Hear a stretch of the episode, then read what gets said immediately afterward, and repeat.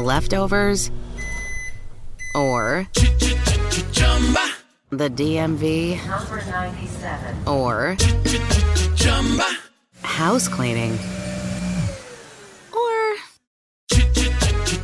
Chumba Casino always brings the fun. Play over a hundred different games online for free from anywhere. You could redeem some serious prizes. Chumba. ChumbaCasino.com. Live the Chumba life. No purchase necessary. Void where prohibited by law. T plus terms and conditions apply. See website for details. Feeling stuck in your current job? Looking for a career pivot? Are you a proven leader looking to step up? The University of Maryland's Robert H. Smith School of Business prepares students to meet challenges, solve problems, and obtain a profound understanding of how to operate in the modern economy. With MBA and MS programs offering flexible options to fit your lifestyle and goals. GMAT and GRE not required. Learn more today at go.umd.edu slash Smith School. University of Maryland Smith School of Business. Inspired, fearless, unstoppable. Naciónpodcast.com te da la bienvenida y te agradece haber elegido este podcast. Bienvenidos a Salud Esfera. Presenta Margot Martín. No tomen la vida demasiado en serio. De todas maneras, no saldrán vivos de ella Bernal de Bovier de Fontenelle.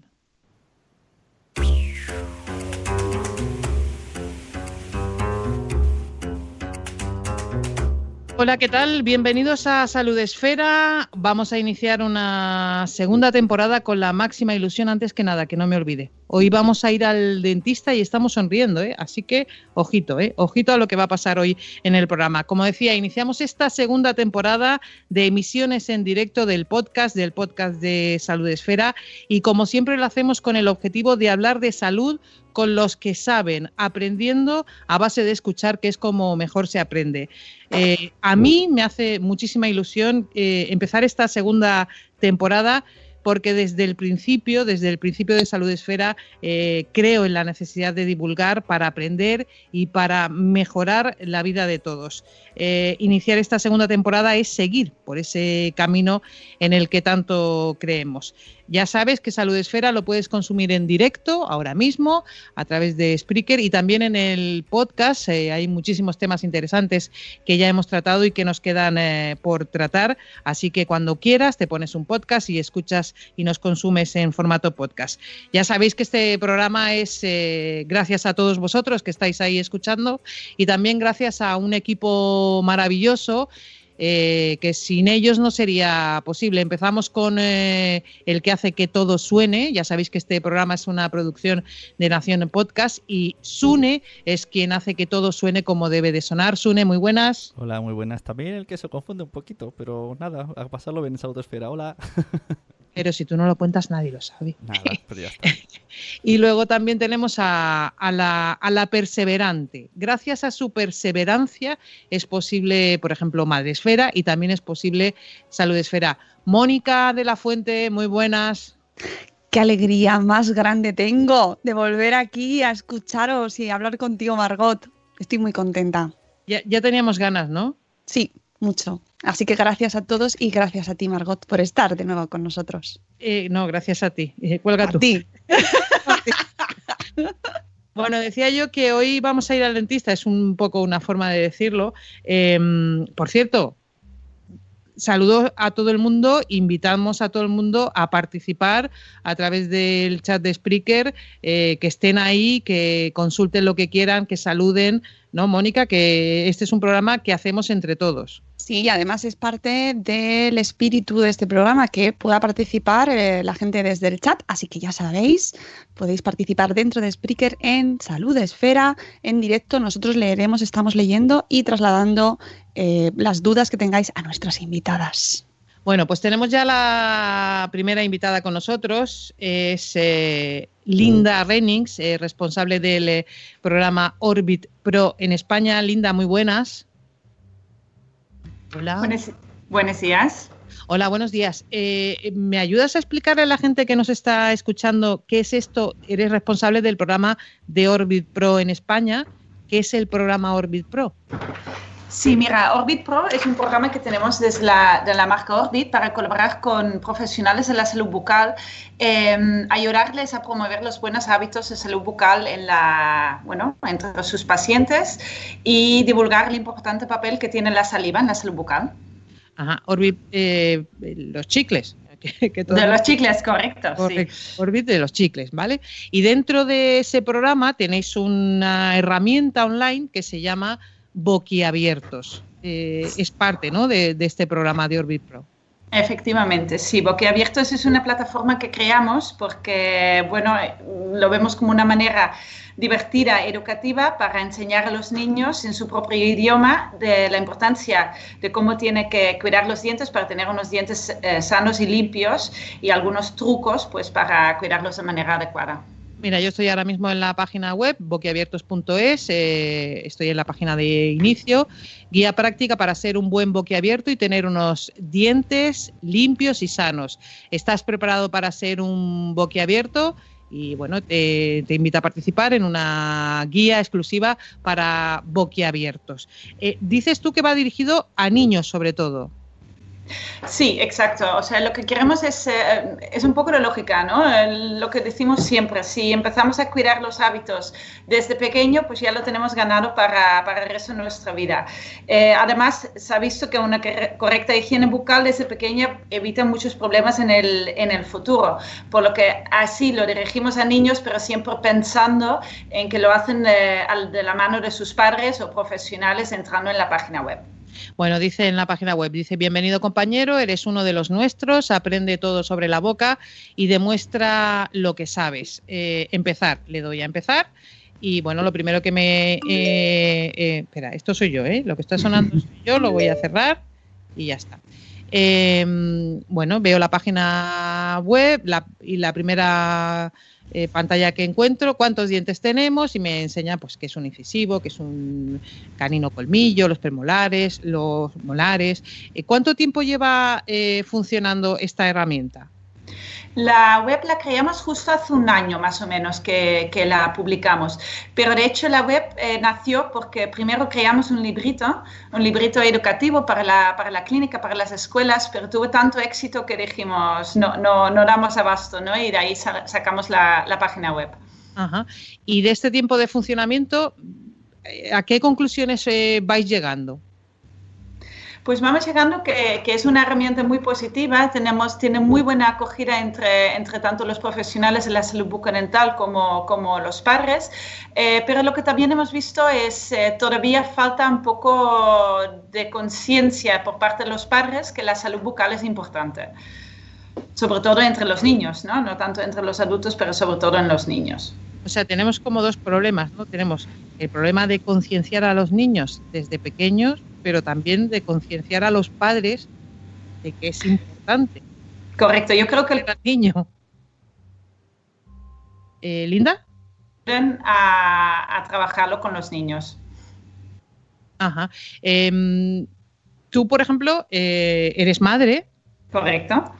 ¿Y, cómo lo haces? ¿Con, eh, ¿Cuántos años tienen tus hijos, si te puedo preguntar? Sí, sí, sí. Mira, tengo dos niños eh, de tres y medio y cinco y medio y yo creo que trata mucho de informar, pero si te soy sincera, he aprendido mucho gracias a, hacer, a llevar este programa y, a leer muchas revistas de, odontología y de estar un poco dentro de este mundo, porque cuando hablo, lo típico, ¿no? Que cuando hablas con los padres en el parque veo que hay mucha desinformación, mucho mito y, no todo, todo el mundo dispone de la misma información. Todos tienen un dentista que ha dicho una cosa diferente, un pediatra que ha dicho una cosa diferente.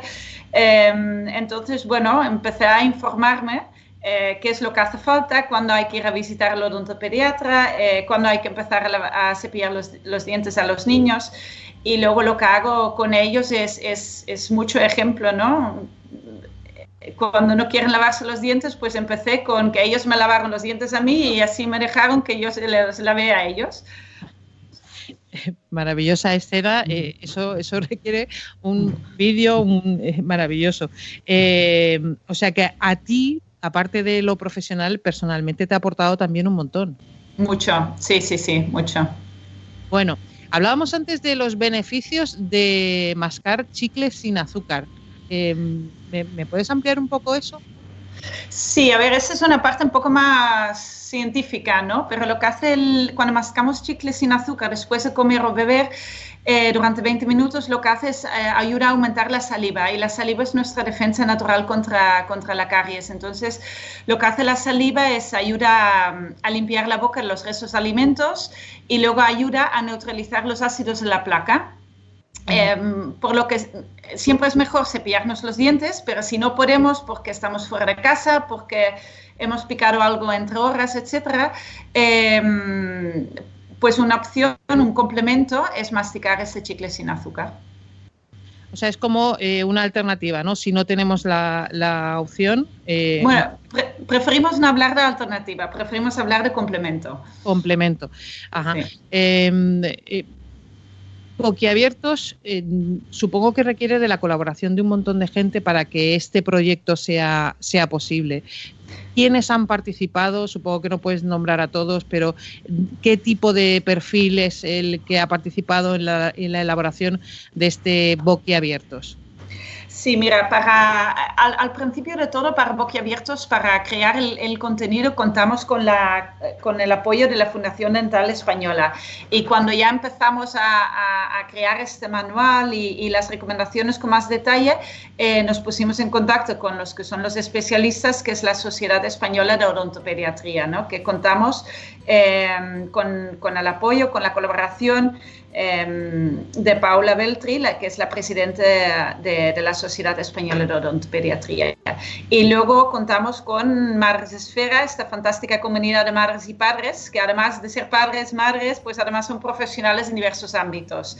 Así que dentro de, la creación del manual eh, contamos con Yaitza Cuba, eh, con Lidia Almanza, con Gonzalo Oñoro, Amalia Arce, eh, Elena Sánchez y Pilar Martínez. Bueno, una de las personas que has nombrado está con nosotros, va también eh, a estar con nosotros hoy en este programa en Salud Esfera, eh, Paola eh, Beltri, presidenta de la Sociedad Española de Odontopediatría. Paola, muy buenas. Buenos días. Bueno, está siguiendo la charla. ¿qué, ¿Qué me he olvidado de preguntarle? Oye, ¿yo puedo participar para decir algo? También.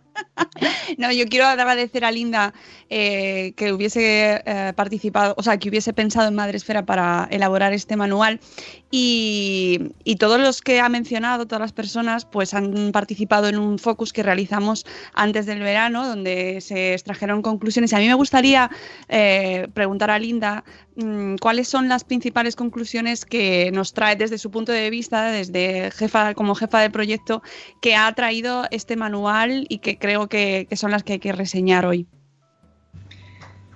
Sí, bueno, yo encantada de explicarlas. Em, yo creo que un poco lo que, lo que quedó más claro durante este encuentro es, es hay, una, hay mucha falta de información, hay mucha desinformación, mucho mito.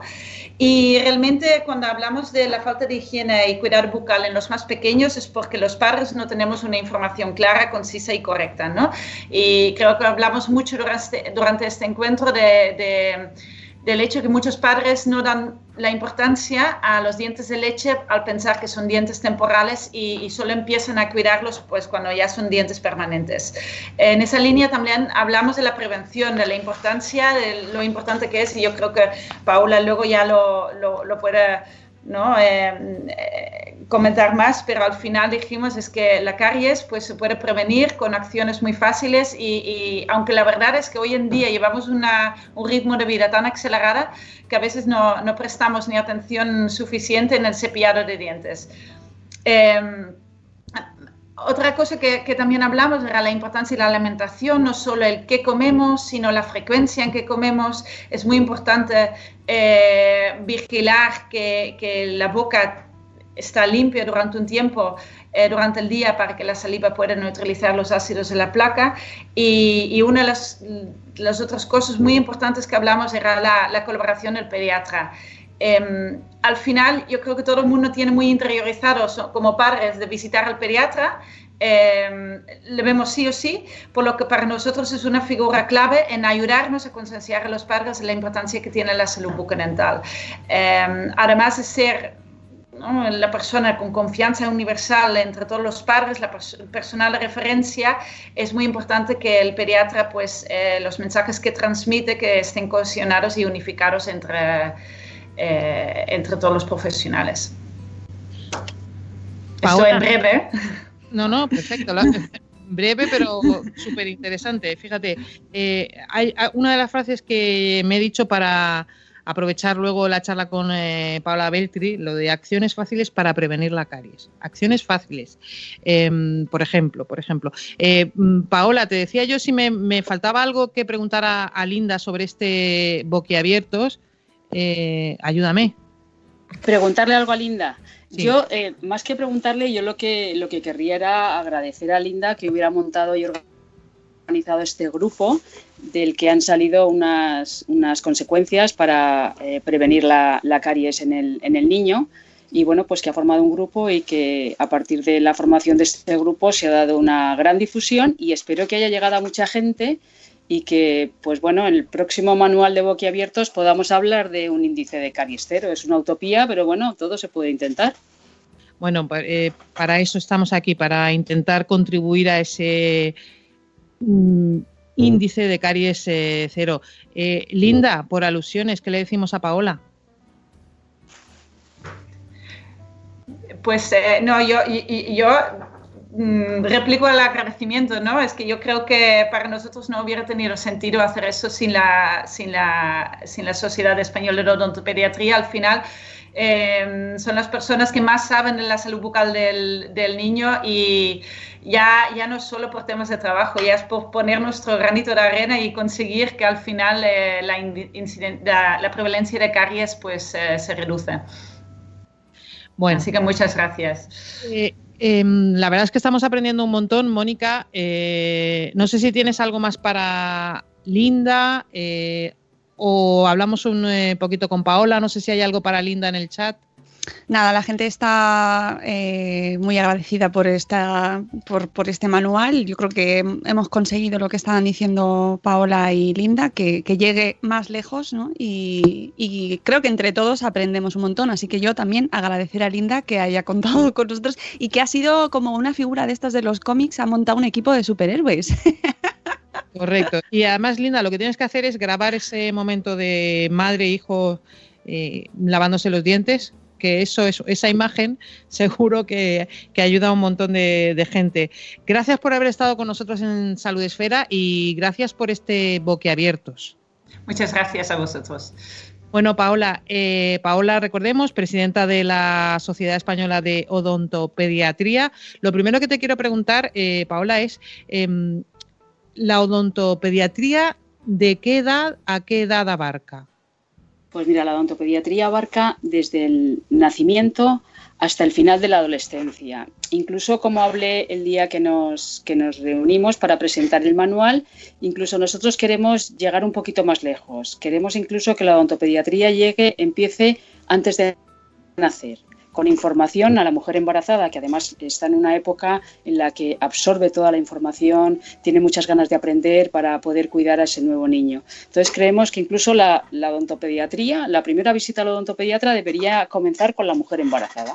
Y luego hasta el final de la adolescencia porque en la adolescencia además nos metemos en otro periodo crítico que no está incluido en este manual de boquiabiertos, pero ahí nos encontramos con otra fase donde hay que hacer también mucho hincapié en la, en la higiene y en el cuidado de los dientes. Eh, bueno, eh, no he comentado que, por supuesto, eh, habéis participado en la elaboración de este manual, ya lo hemos estado hablando.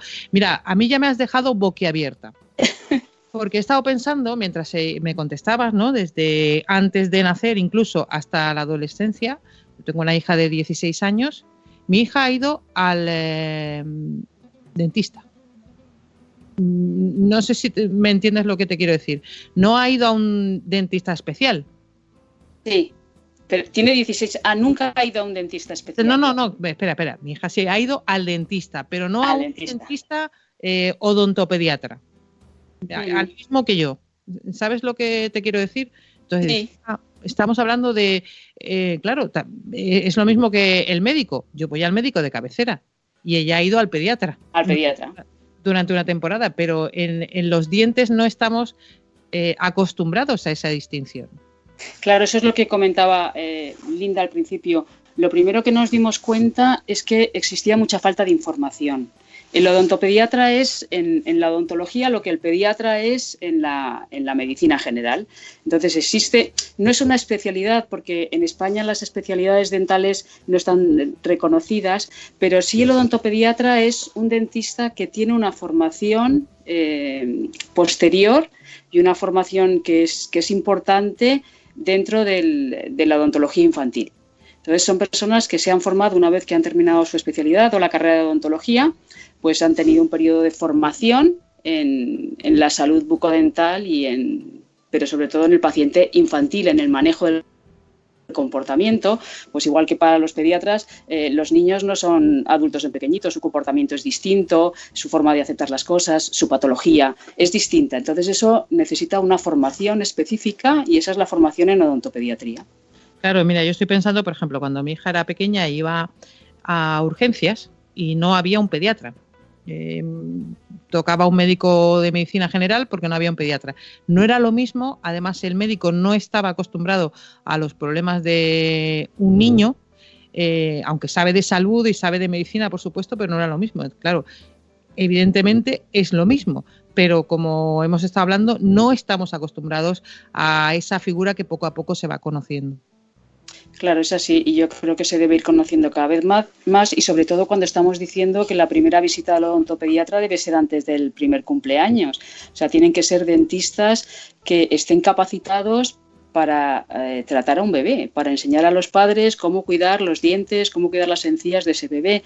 Eso necesita pues eh, un conocimiento y un entrenamiento y sobre todo para manejar el comportamiento de esos bebés. O sea, incluso aunque no tengas que hacer ningún tratamiento invasivo como tratar una caries o hacer una extracción, sí que para saber manejar el comportamiento de ese niño en la consulta, pues mm, tienes que tener una formación y para que estas consultas eh, sean unas consultas agradables en las que pues sea una persona que sepa cómo tratar a ese niño, cómo manejarlo, cómo eh, hacer que se sienta a gusto en la consulta, que se vaya adaptando al, sillón dental y que no lo vea como algo traumático, sino bueno, pues una visita como la visita a su pediatra.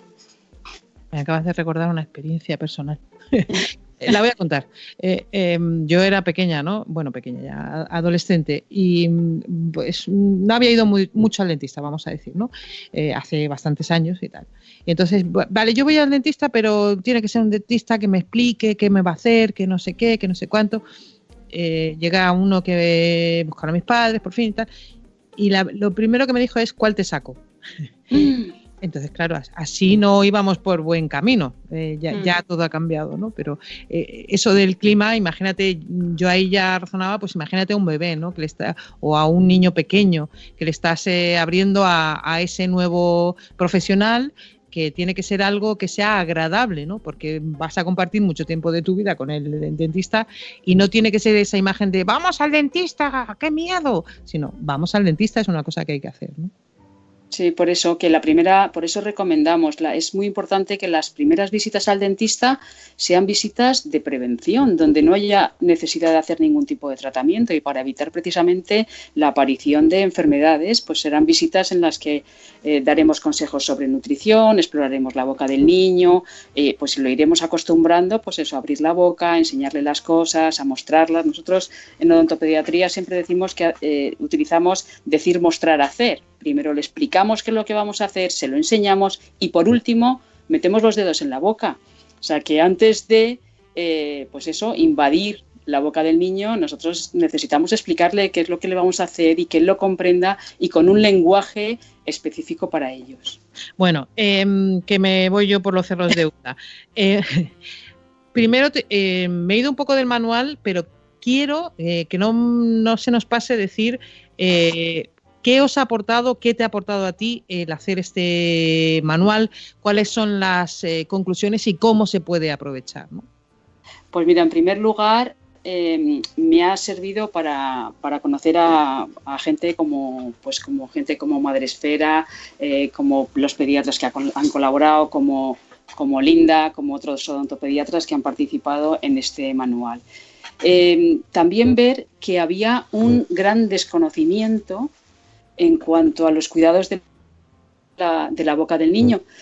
Cuando hemos hecho en la presentación de este manual, pues bueno, pues los padres te decían, pero ¿cómo voy a poder cepillar los dientes de, mi bebé? Pues si no me deja, bueno, pues habrá que enseñar a los padres cómo cuidar la boca de los bebés, cómo cepillarles los dientes. Entonces, hemos visto que hay un gran desconocimiento de, cuáles son las medidas para las medidas preventivas y cómo hay que cuidar los dientes del bebé, eh, cuáles son las visitas que hay que hacer al odontopediatra, desde cuándo, pero también hemos visto que, la, las enfermedades bucodentales, una vez que eh, las pones en conocimiento de los padres y de las madres, eh, están muy deseosos de que les demos información sobre una enfermedad que, como comenté, podía eh, prevenirse en un 100%. O sea, hemos visto mucha predisposición a esta información.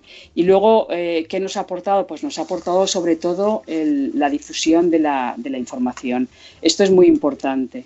Eh, el poder transmitir esta, esta información, el gran, gran difusión, el que llegue a muchos padres, pues es, muy importante y a través de esta vía y de este manual creemos que, se está dando gran difusión a, la salud bucodental. Estamos hablando con eh, Paola Beltri, que es presidenta de la Sociedad Española de Odontopediatría.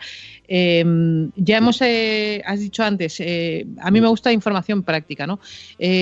¿Cuándo se debe acudir por primera vez a la consulta? Has dicho antes que antes del primer cumpleaños, ¿no?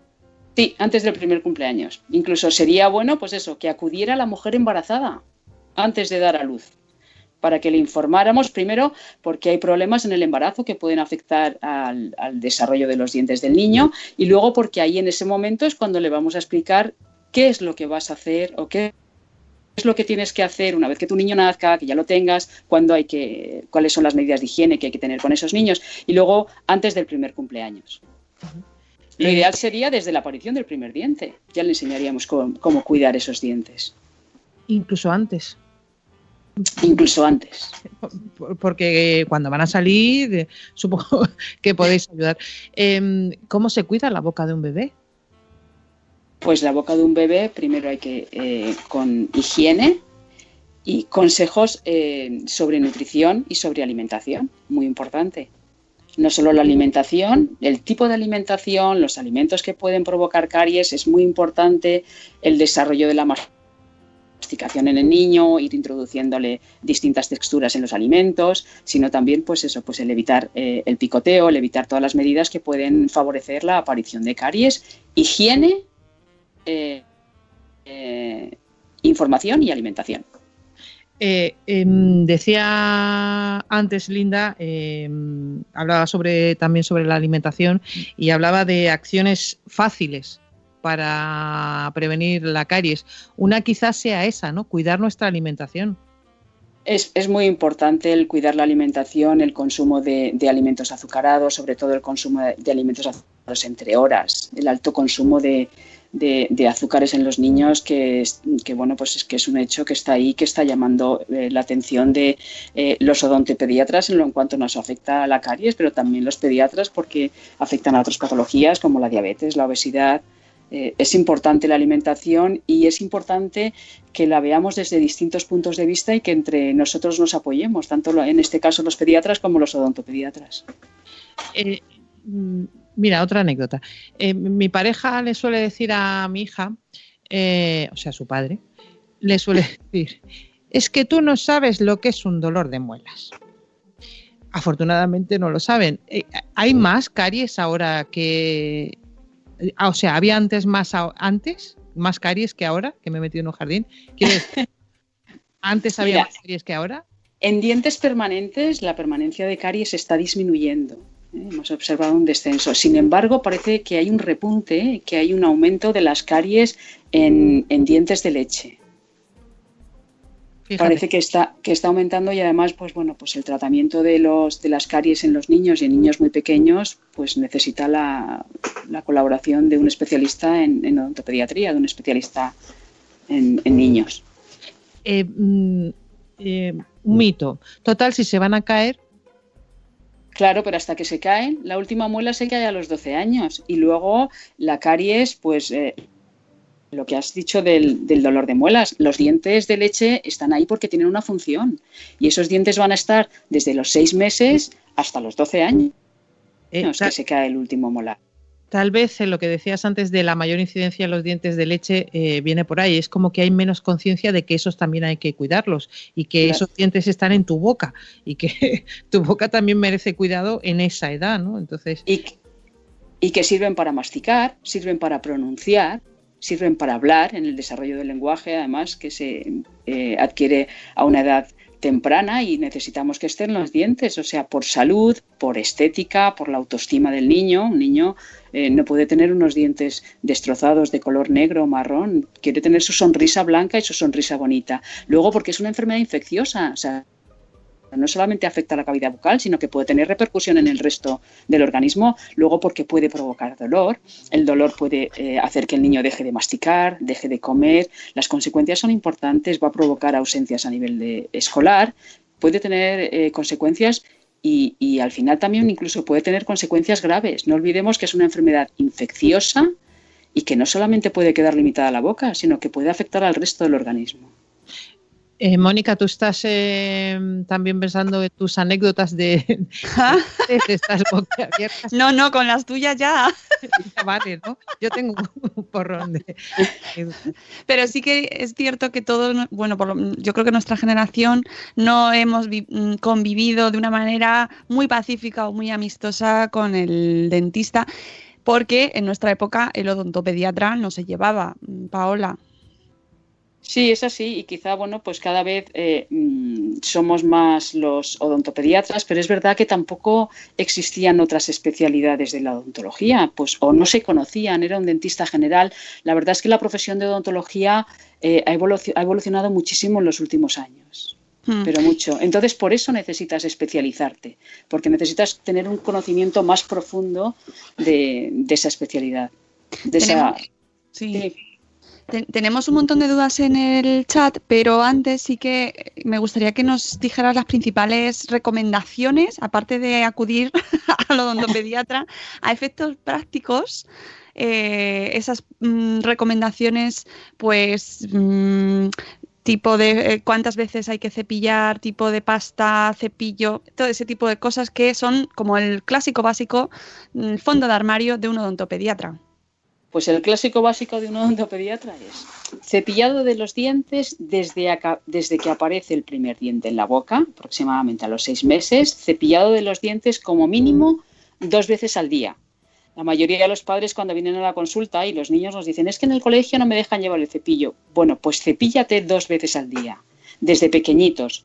Para los bebés un momento importante del cepillado puede ser en el momento del baño. A los niños no les disgusta que le manipulen la boca con un cepillo. Normalmente es agradable. Tenemos que ver cuando los niños están, eh, les están erupcionando sus primeros dientes cómo se llevan las manos a la boca y los juguetes a la boca. No les importa que les cepillemos y les tenemos que acostumbrar. Hay que crearles el hábito que necesiten cepillarse los dientes dos veces al día. ¿Con pasta o sin pasta? Pues con una pasta que tenga flúor. El flúor se ha demostrado que es un protector eficaz frente a la caries. Pasta con flúor. ¿Desde cuándo? Desde que erupciona el primer diente. Hay que controlar las ppm, las partes por millón de flúor que tiene la pasta. De 0 a 3 años, una pasta con mil partes por millón. Pero hay que controlar muy bien la cantidad de pasta. No podemos eh, poner todo el cepillo de pasta. En los niños hasta los 3 años, la cantidad de pasta es el cepillo raspado o un granito de arroz. ¿Por qué? Porque sabemos que el niño se va a tragar la pasta.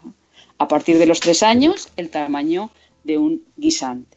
Importante, no enjuagarse la boca después de cepillarse los dientes, porque si no, pues el flúor, que es lo que va a actuar de forma preventiva sobre nuestros dientes, protegiéndonos frente a la caries, pues se va con el, con el agua. Entonces hay que escupir lo que nos quede de pasta, pero no enjuagarse con agua. A partir que el niño puede controlar los enjuagues o puede controlar el enjuagarse y no tragarse un colutorio, se recomienda la utilización de un colutorio, un enjuague con flúor. Y muy importante la, revisiones por el odontopediatra a partir del primer cumpleaños y normalmente niños que no sean de alto riesgo pues se les revisa cada seis meses y ahí será donde el pediatra les, eh, les irá diciendo pues el cambio de pasta, el tipo de pasta, la cantidad y, eh, y la forma de cepillar de cepillarse los dientes. Eh, yo creo que esto también es muy importante, no decir, eh, hay que cepillarse los dientes dos veces al día. Sí, pero ¿cómo lo hago? Es que tiene que ser un cepillado eficaz. Entonces es importante enseñar a los padres cómo tienen que cepillarse los dientes. Es verdad que los niños podemos dejar que ellos se cepillen, pero ellos no tienen la habilidad para dejar su boca limpia. Entonces los padres tienen que, una vez que el niño se cepille, pues eh, repasar ese cepillado. ¿Hasta cuándo? pues se supone que hasta los 7 o 8 años que el niño ya tiene la habilidad suficiente para hacer un cepillado correcto. Pero también es verdad que es importante. Yo a los padres eh, les digo que se vengan con su cepillo para ver cómo se cepilla. A veces me traen cepillos grandes, que eso no le puede caber en la boca al bebé. Por mucho que le guste, hay que tener un cepillo que, pueda ser eficaz en la, en la, limpieza. Y yo les enseño cómo, cómo, lo tienen que hacer, pero me gusta que luego ellos lo hagan para que vean eh, qué dificultad se encuentran en realizar un correcto cepillado. Estamos aprendiendo un montón. Yo quiero aprovechar y leer eh, em, eh, los pasos para tener una boca sana que podemos encontrar en esta herramienta que estamos conociendo hoy, que es eh, boquiabiertos.es. Dice, primero, abre bien grande. Debes visitar a tu dentista regularmente para que te haga una revisión y compruebe que todo está en orden. Recuerda que mientras más cuides tu boca, menos problemas y más sonrisas tendrás. Segundo, brr, brr, brr. Eso pone. Cepíllate los dientes mínimo dos veces al día con pasta con flúor y hazlo durante dos minutos. Para ayudarte puedes hacerlo mientras suene tu canción favorita y hasta que acabe. Aquí vemos que hay ideas para que los niños, eh, por ejemplo, midan el eh, punto 3. Limpio, limpísimo. No te olvides de los espacios entre los dientes, especialmente en esos huequitos que se pueden acumular trocitos de comida y placa. Límpialos usando hilo dental o cepillos interdentales habitualmente. 4. Blup, blup, blup. Haz buches con un poquito de enjuague bucal después de lavarte los dientes y termina de eliminar todas las eh, bacterias, todas toditas las bacterias que pueden estar amenazando a tus dientes. Y el punto número 5, come, bebe, masca. Si no puedes lavarte los dientes, debes comer o beber más, eh, después de comer o beber, perdón, masca chicle sin azúcar durante 20 minutos para que tu boca produzca más saliva y es que nuestra saliva tiene componentes especiales que protegen al diente del ataque de las bacterias. Eh, como decía Linda Paula, son acciones eh, fáciles para prevenir la caries, ¿no? Sí, son fáciles y sobre todo lo que es más importante es crear una rutina. Porque eh, yo creo que si desde bebé el niño se acostumbra a, que por la mañana, después de desayuno y después de la cena, hay que cepillarse los dientes, eso lo va a mantener durante toda su vida. Y en cuanto a los hábitos dietéticos, lo mismo. Si el niño se habitúa a tener una alimentación sana, a no picar entre horas, eh, es inevitable que coman chucherías, les decimos, bueno, pues una vez a la semana, pero, pero que todo eh, se, sea de forma rutinaria, pues eso ya va a ser para toda la vida, igual que la alimentación. Lo que también es verdad es que los padres eh, tienen tienen que inculcar esos hábitos a sus hijos, pero también hacerlos ellos. Porque por mucho que tú les insistas, si ellos no ven que sus padres se cepillan, si ellos no ven que sus padres tienen una alimentación sana, difícilmente van a poder asimilar esas cosas. Por eso lo que decía Linda, es importante que los padres se cepillen los dientes con sus hijos. Además, en, etapas de la vida donde los niños lo que hacen mucho es imitar, pues si ven que sus padres se cepillan, ellos van a querer cepillarse también. Pero vamos, es como leer un libro. Si no te ven leer un libro, no van a leer. O sea, es... Difícil Difícilmente, difícilmente. Por eso es muy importante el ejemplo y el que los padres vayan al dentista y que vean que ellos se sientan en el dentista, que abren la boca, que las revisiones eh, no son algo terrorífico, pues bueno, pues que forma parte de una revisión de, salud. Por eso es importante que conservar la salud, o sea, evitar la enfermedad. Y para eso son para eso hay que eh, tener estas medidas preventivas y para eso es importante la, la visita al odontopediatra. Mónica, supongo que hay muchísimas preguntas en el chat eh, para Paula. No sé, ¿puedes leernos sí. una? Sí, bueno, a mí sobre todo, eh, aunque hemos contestado así en el chat, pero eh, confirmar si los niños deben usar hilo dental o no, Paola. Mira, el hilo dental, o sea, la limpieza entre, los, entre las superficies de los dientes que están en contacto, ahí no llega el cepillo. ¿Qué es lo que llega? Llega el flúor el flúor de la pasta y llega el flúor de los colutorios. En cuanto eh, erupcionan los, los molares, los molares temporales, el primer molar del año y a los dos años, esos, esos molares se unen entonces hay una superficie, como digo, donde no llega el cepillo. Entonces ahí es importante utilizar la seda dental. La mayoría de las veces los padres te dicen, es que es complicadísimo, si yo no sé usarla, ¿cómo voy a utilizar la seda con mi hijo? Bueno, pues hay aplicadores, hay unos eh, enhebradores, unos dispositivos que llevan la seda y que hacen más fácil la utilización por parte de los padres.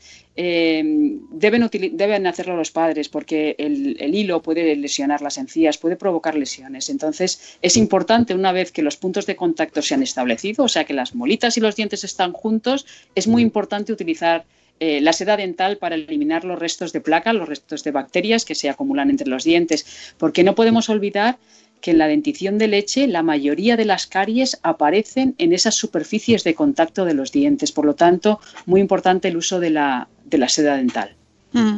Y luego otro tema que no aparece en el manual, pero que sí que es verdad que nos lo han preguntado y me parece también muy relevante, el tema del bruxismo. ¿Vosotros lo veis también, los odontopediatras? Sí, sí, ese tema lo vemos. Hay que, hay que hacer una buena historia al niño. Es verdad que durante el desarrollo de la dentición, cuando las arcadas van engranando, eh, forma parte del desarrollo normal el que los niños aprieten los dientes. Además, los dientes de leche se tienen que desgastar para que las arcadas dentarias puedan desarrollarse y puedan crecer. Y es un desgaste que es normal, es fisiológico. Eh, lo que ocurre es que hay veces, pues bueno, pues que esa, eh, ese frotar los dientes eh, se convierte en algo patológico, algo que no es normal. Entonces hay que investigar si hay algún motivo que haya provocado la aparición de, ese bruxismo y si está provocando alteraciones dentarias, pues entonces eh, ha llegado el momento de, poner algún remedio para tratarlo, para evitarlo. Sí, porque cada vez está más extendido y empiezas a hablar con la gente y mm, casi todo el mundo lleva, se pone estas prótesis por las noches, ¿verdad? Las férulas de descarga. Sí, sí, sí, eso, las férulas. Forma parte de nuestra, de nuestra vida, pues nuestra vida está llena de estrés y, bueno, pues eso, ese estrés y ese ritmo de vida que llevamos, pues eh, se manifiesta también a nivel dentario. Pues yo creo que con esto hemos hecho así un buen repaso de, las dudas del chat. En cualquier caso, nosotros hablamos mucho de este tema. Paola se va a abrir una cuenta de Twitter, ¿a que sí, Paola? seguro, seguro. Hoy empiezo. no puede ser ella, ella misma ha destacado la importancia de, y la necesidad ¿no? de divulgar y de dar a conocer, que es quizá una de las conclusiones que habéis sacado ¿no? de, esta, de esta guía. Así que esa cuenta de Twitter estás tardando, Paula, en abrirla. Estoy, tardando, pero bueno, la Sociedad Española de Odontopediatría tenemos página web, tenemos Facebook y tenemos Twitter, o sea que a partir de la, a través de la página se eh, Sociedad Española de Odontopediatría también podemos aprovechar para, difundir toda esta información. A ver, seo. Punto, eh, punto es o punto org. Punto, ¿Cómo has dicho que era la página? Ah, mira, aquí la tengo. Es odontope, odontologiapediátrica.com. Es esa, ¿no? Sí. sí. Sociedad Española de Odontopediatría. Sociedad Española de Odontopediatría. Correcto, ya aquí estoy en la página, así que tenéis, mm, eh, pues tenemos un montón de información, incluso tenéis un, apartado que es difusión y divulgación. Bueno, eh, Paola, que ha sido un placer eh, charlar contigo, hemos aprendido muchísimo, yo me he desahogado y he contado mis anécdotas, que ya sabes que me viene bien, y, nada, que gracias por estar con nosotros, espero que a la gente le haya resultado útil, hemos aprendido un montón y sobre todo, pues que hay que ir muy pronto, muy pronto, muy pronto casi cuando estás proyectando tener un hijo, pues hay que plantearse quién va a cuidar de sus dientes. Muy bien, muchísimas gracias a Madre Esfera. Eh, esperemos que este sea solamente el inicio de, nuestra colaboración. Ha sido un placer trabajar con vosotros y con el resto de los colaboradores en la elaboración de este manual. Y bueno, pues ya sabéis dónde está la Sociedad Española de Odontopediatría. Muy bien. Muchas gracias. Gracias, Paula. Beltri, presidenta de la Sociedad Española de Odontopediatría. En eh, nuestra, perdona, en nuestra página podéis encontrar un libro, La sonrisa del niño, donde tenemos preguntas, las preguntas y las respuestas eh, que surgen en el cuidado de la boca de los niños. Lo podéis, lo podéis, ver en nuestra página. Mira, yo estoy viendo, por ejemplo, hay una sección que tenéis para padres, que también 10 eh, preguntas, por ejemplo, sobre la caries. O sea, hay, hay bastante información eh, que es interesante, sobre todo para padres, para ese, para cuidar los dientes de tu hijo, del que ya tienes o del futuro. Que es quizá lo que más eh, me ha quedado claro hoy. Que te tienes que plantear eso, que tienes un, vas a tener un bebé, quién le va a cuidar sus dientes, porque es importante para toda la vida. Gracias, Paula, por haber estado con nosotros en Salud Esfera. Muchas gracias a vosotros. Bueno, Mónica, eh, hemos eh, aprendido un montón y yo ahora empiezo a estar un poco hasta nerviosa. Ah. Eh, estoy como, no sé, o sea, como una niña con zapatos nuevos, eh, bueno, la señora ya, eh, con, sección nueva, porque hoy estamos de estreno. Yes. Sí, mira, somos bilingües y todo. sí, sí. mucho, pero eso es. Hoy tenemos sección nueva y por favor tenemos que dar la bienvenida a nuestra querida, queridísima Vanessa. Y de verdad tienes tres, Vanessa Pérez. ¿Cómo estás, Vanessa? Hola, buenos días a todos. Qué bien traído, Margot. Qué bien, qué bien. ¿Cómo se nota? ¿Cómo se notan las tablas, amiga? No, la, no la animes que cuenta otra anécdota. la anécdota sí empieza aquí, me hago un monólogo. bueno, eh, Vanessa, encantada de que estés con eh, nosotras, encantada de que la familia crezca, eh, esto es maravilloso. Em, en la salita de espera. ¿Sí? Eso es. Esa es la sección eh, de Vanessa Pérez Padilla y, ¿de qué vamos a hablar? Pues vamos a hablar sobre eh, la perspectiva de los pacientes relacionados con patologías, con enfermedades, con empoderamiento, con recursos, todo lo que tenga que ver con, con el paciente. Es, una forma de acercar esta información de la que estamos hablando, la divulgación, a través del podcast. Me parece que es muy importante y aprovechar un altavoz como es, Salud Esfera es, eh, creo que es una oportunidad maravillosa para toda esta información que está accesible, pero muchas veces es difícil encontrarla, pues la podamos tener reunidas en una serie de programas y de recursos. ¿Te parece que empecemos definiendo, por ejemplo, em, a qué llamamos salud mental? Claro, sí, sí. Mira, yo había elegido este tema para empezar porque el pasado 10 de octubre se celebró el Día Mundial precisamente de la Salud Mental, ¿no? Y para entender lo que es la salud mental necesitamos definir, como bien, como bien preguntas, lo que es la salud, ¿no? Según la Organización Mundial de la Salud es ese estado completo de bienestar físico, mental y social, ¿no? No solamente la ausencia de, enfermedades. Eh, muchas veces pensamos que estamos sanos porque no tenemos una enfermedad. No, no es verdad. En el momento en que falla alguno de estos pilares, en el momento en el que o bien tenemos alguna afectación física o la salud mental se ve comprometida o la salud social se ve alterada, ya, ya, estamos hablando de, de, falta de salud, de ausencia de salud. Esa salud social de la que hablo es cuando eh, el bienestar social, ¿no? Es el conjunto de factores de nuestro entorno que hacen que nuestra calidad de vida pues una calidad de vida buena. Entonces, eh, podríamos decir que no hay salud sin salud mental. Eh, por eso es tan importante, ¿no? Ese estado de bienestar que tenemos que alcanzar, que, viene implícito en la definición, es el ser capaces, pues oye, de hacer frente al, estrés del día a día, ¿no? Porque nuestro día, y más sobre todo los que somos padres, que somos la mayoría de los que estamos aquí en este momento, pues trabajo, niños, casa, mm, vivimos rodeados de un estrés que, bueno, pues que hay que saber gestionarlo, ¿no? Pues ser capaces de trabajar de forma productiva, pues de expresar nuestros sentimientos a nuestras parejas, a nuestros amigos, a nuestros familiares, de ser, de contribuir a la comunidad, ¿no? Ese es el estado de bienestar que cuando sucede, cuando hay una alteración en la salud mental, comienza a estar eh, dañada y hay que buscar ayuda. Eh, mira, voy a contar otra cosa. Es una anécdota pequeñita, pequeñita. De, verdad, ¿eh? es que realmente yo quiero un podcast que sea mis anécdotas y yo. Em, em, a ver, en, cerca de donde vivo hay un centro de salud mental y en una planta está el ambulatorio y en otro la parte de salud mental, ¿no? Sí. Mm, la sala de espera de, de salud mental eh, están siempre a tope. Sí, claro. Eh, esto es como la pregunta de antes de la caries. Eh, ¿Somos más conscientes ahora de que necesitamos ayuda en esos temas o, hay más enfermedades de salud mental? Pues yo creo que por un lado eh, se va normalizando cada vez más la necesidad de acudir a un recurso de estas características, ¿vale?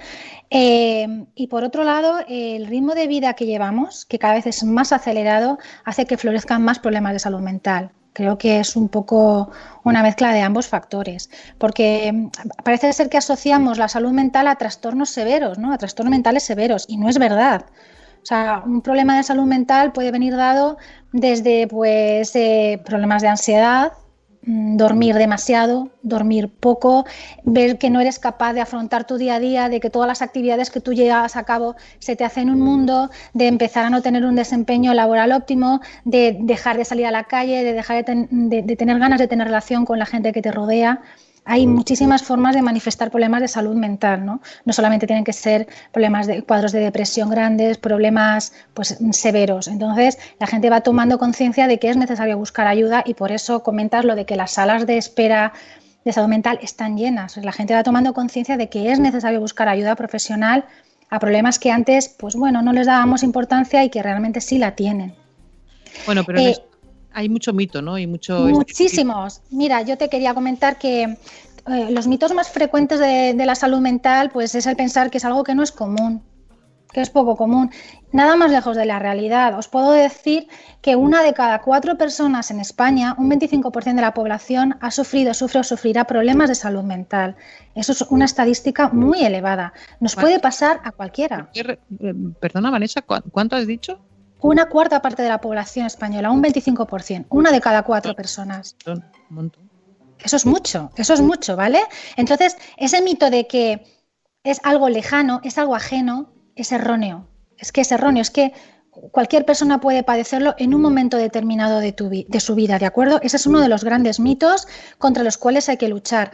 Para luchar contra él hace falta conocimiento, hace falta conocer, hace falta recibir información, porque se va perpetuando con el tiempo y, lo que hace es que la persona de tu entorno que padezca algún tipo de, problema de salud mental se sienta cada vez más discriminada, porque la gente no sabe cómo actuar. La gente puede pensar que esa persona es mejor que esté sola o que no se va a curar, no saber cómo reaccionar y eso hace que la otra persona pues tenga más problemas de autoestima y se vaya encerrando, ¿no? No quiera compartir cómo se siente. Hay muchísimos más mitos, como pensar que los problemas de salud mental pues vienen a determinadas personas porque son diferentes. No, no es que sea una especie evolutivamente distinta.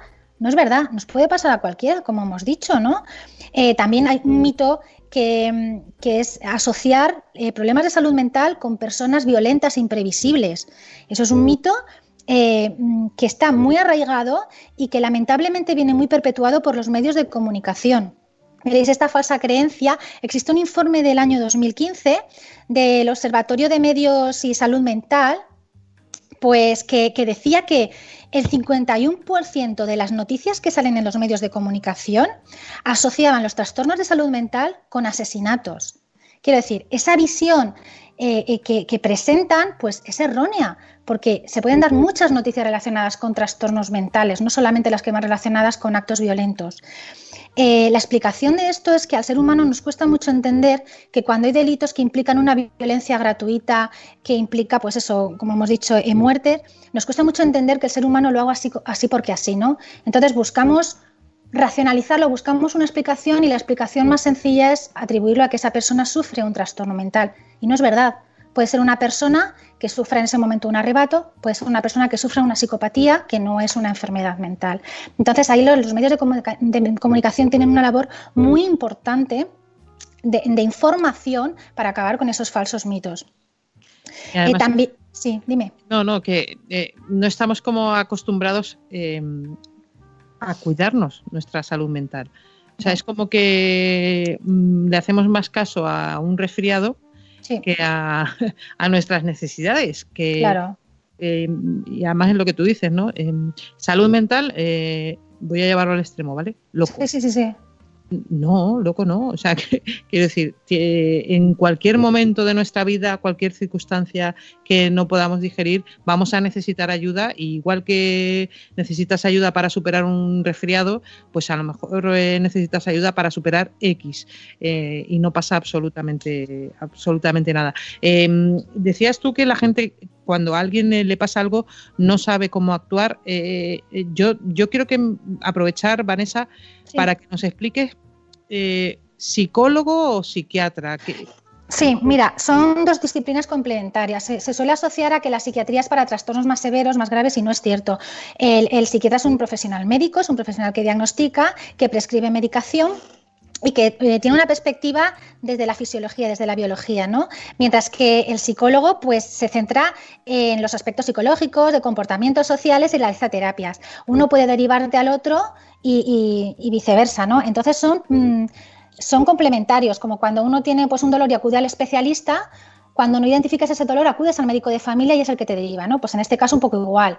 Cuando no sabes qué es lo que te pasa, pues acudir al psiquiatra y, ver si lo que tienes es, eh, es, algo físico, porque muchas veces sintomatología em, como depresiva, sintomatología de desorientación, que pueden dar sospechas de tener una alteración mental, obedecen a algo fisiológico, pues a un tumor, a un desequilibrio biológico. Una vez que eso se trata, se ha solucionado, pero otras veces no, ¿no? Y, acudimos al psicólogo. Entonces hay que entender que son disciplinas em, que, que trabajan juntas, que están condenadas a entenderse, ¿de acuerdo?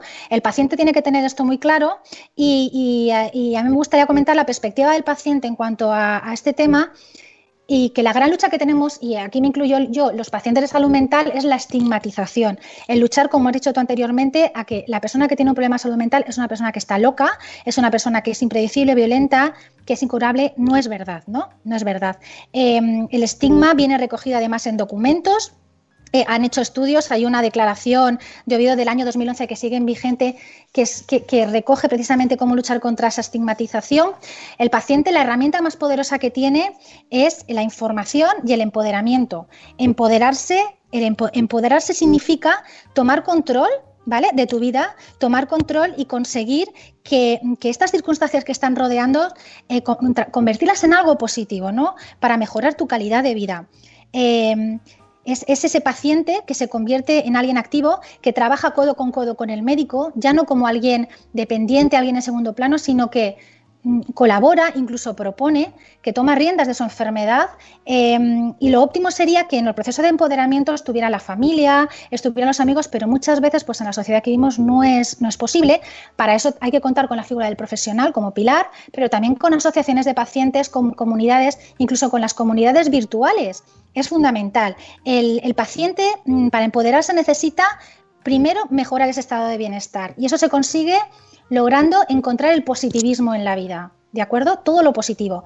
¿Cómo podemos conseguir empoderarnos hablando de salud mental? Porque es en, precisamente salud mental es fundamental el empoderamiento. Pues tratar, por ejemplo, propongo que eh, al final del día pensar en tres cosas positivas que te hayan pasado para darte cuenta de que el día no ha sido un completo asco, es que te han pasado cosas buenas, es que en la vida pasan cosas buenas, ¿no? También, eh, eh, claro. Me la apunto.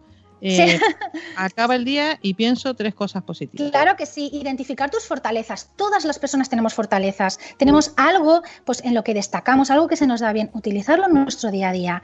Eh, es muy bueno em, aprender a resolver problemas, que para eso tenemos profesionales que nos van a ayudar. La toma de decisiones cuando tenemos problemas de salud mental pueden suponernos un bloqueo y tomar la estrategia de evitación, hacernos bicho bola y dejarlo pasar. No, no. Vamos a trabajar con los profesionales y cuando son problemas que podemos controlar, porque hay problemas que vienen, sobre, que vienen dados y, no podemos hacer nada. Pero sí hay problemas que podemos controlar. Bueno, pues que nos enseñen estrategias de toma de decisiones para solucionarlos. Eso nos va a empoderar, nos va a hacer sentirnos más fuertes, a recuperar confianza en nosotros mismos, a mejorar nuestra autoestima y esto viene eh, hace que mejore nuestra salud porque se generan endorfinas y hay todo un proceso biológico detrás. Ayudar a los demás, dar las gracias, todo este tipo de actitudes generan bienestar y eso repercute en la salud también, ¿vale? Me acabas de recordar a un compañero que me dice, yo no doy las gracias, porque es que esto es el trabajo y estamos haciendo trabajo. Digo, ya, pero es Pues no, fíjate tú, porque eh, ayudar eh, hace que te la vida no cuesta nada y además vivimos en un ambiente más cálido para todos. Claro que sí, claro que sí. Y, además yo os lo puedo decir como desde mi perspectiva personal, porque yo ahora mismo acabo de de vivir mi primera cita en salud mental, mi primera cita con psiquiatría, después de 43 años, eh, a través de, a, raíz de mm, pues, una situación de estrés que he vivido muy fuerte, pues me apareció un herpes zóster, que es la reactivación del virus de la varicela, y toda una serie de patologías eh, acompañadas de ataques de pánico y ansiedad y decidí tomar las riendas y acudir a una cita de psiquiatría. ¿De acuerdo? Nos puede pasar a cualquiera. Tenemos que tomar, pues, eh, em, dar ese paso adelante y ver qué es lo que necesitamos. Y solamente el hecho de llamar y pedir cita a la consulta a mí me hizo sentir muchísimo mejor. Fue todo un alivio porque no era yo misma, no estaba al 100% para mis hijos, ni para mis amigos, ni para nadie. Implicó tener el blog cerrado, implicó no tener ganas de relacionarme. Eh, toda la gente que haya padecido pues, un herpes o cualquier enfermedad de origen autoinmune se, siente así, ¿no? Eh, entonces, em, yo creo que tenemos mm, una labor muy importante para divulgar, para acabar con toda esta serie de mitos, con, con toda esta serie de estigmas y los blogs. Las redes sociales, los podcasts son una herramienta fundamental. Tenemos muchísima suerte de tenerlos. No hace falta que tengamos grandes audiencias, no, porque no sabes si el que te va a leer conoce a alguien al que le puedas ayudar. Compartir tu experiencia, compartir artículos que has leído, eh, eh, que has visto en Facebook, que has visto en Twitter, que has visto en la televisión. El hecho de compartir, el hecho de compartir tu experiencia, la experiencia de otros, puede hacer que las personas vayan conociendo esta realidad, se vayan acabando con los mitos. La información es poder, ¿de acuerdo? Cuando conocemos perdemos el miedo, nos acercamos a ese vecino, a ese primo, a ese amigo, a esa pareja que padece un, problema de salud mental y, perdemos el miedo a acercarnos, preguntarle cómo te puedo ayudar, eh, dejar la condescendencia, dejar ese temor. Desde las redes sociales podemos hacer una divulgación enorme y es muy, muy importante. Y otra cosa que es también eh, fantástica, cuando tú estás escribiendo, estás compartiendo información y estás divulgando, estás ayudando a otros.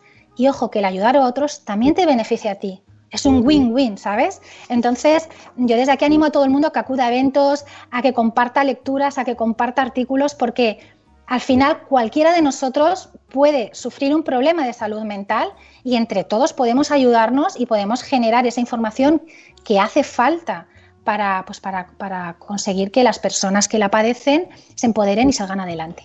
Vanessa, eh, em, yo te quiero dar la enhorabuena, pero lo quiero hacer de una manera especial. Quiero que escuches.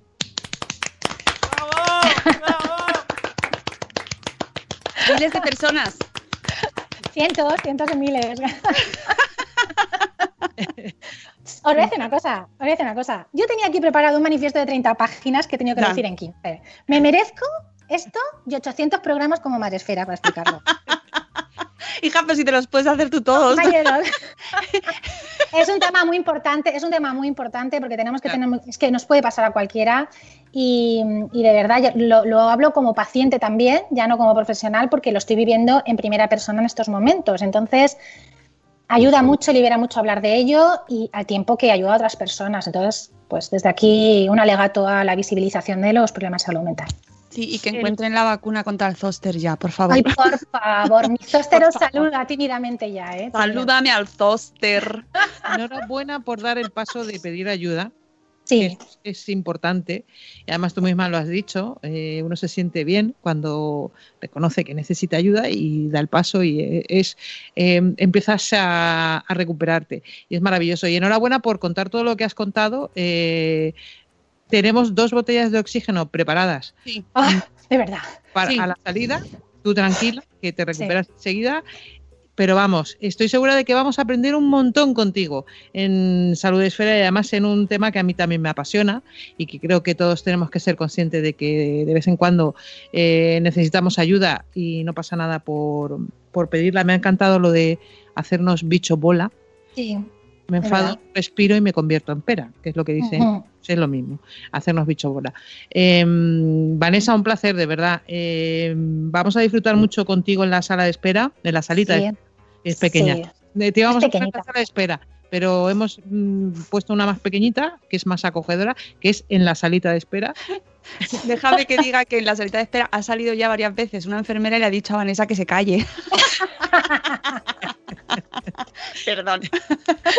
Bueno, que, eso, que vamos a disfrutar muchísimo, que ya estoy deseando escucharte el próximo, el próximo, el próximo, cuando era el 15 de noviembre. Perfecto, 15 de noviembre ya lo podéis agendar, amigos. A ver, todo el mundo apuntarse el próximo eh, Salud Esfera en directo 15 de noviembre, aunque siempre estamos ahí en el podcast y de vez en cuando aparece un dossier con temas interesantes, así que todo el mundo pendiente de nosotros. El 15 de noviembre, próximo eh, programa en directo.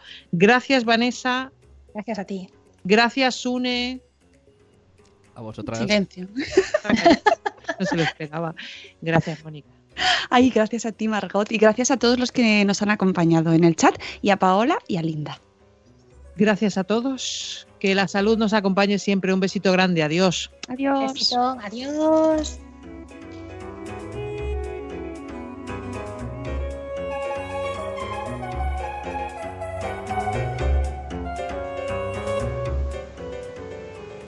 Lucky Land Casino asking people what's the weirdest place you've gotten lucky? Lucky? In line at the deli, I guess? Aha, in my dentist's office. More than once, actually. Do I have to say? Yes, you do. In the car before my kids' PTA meeting. Really? Yes. Excuse me, what's the weirdest place you've gotten lucky? I never win and tell. Well, there you have it. You can get lucky anywhere playing at LuckyLandSlots.com. Play for free right now. Are you feeling lucky? No purchase necessary. Void where prohibited by law. 18 plus. Terms and conditions apply. See website for details.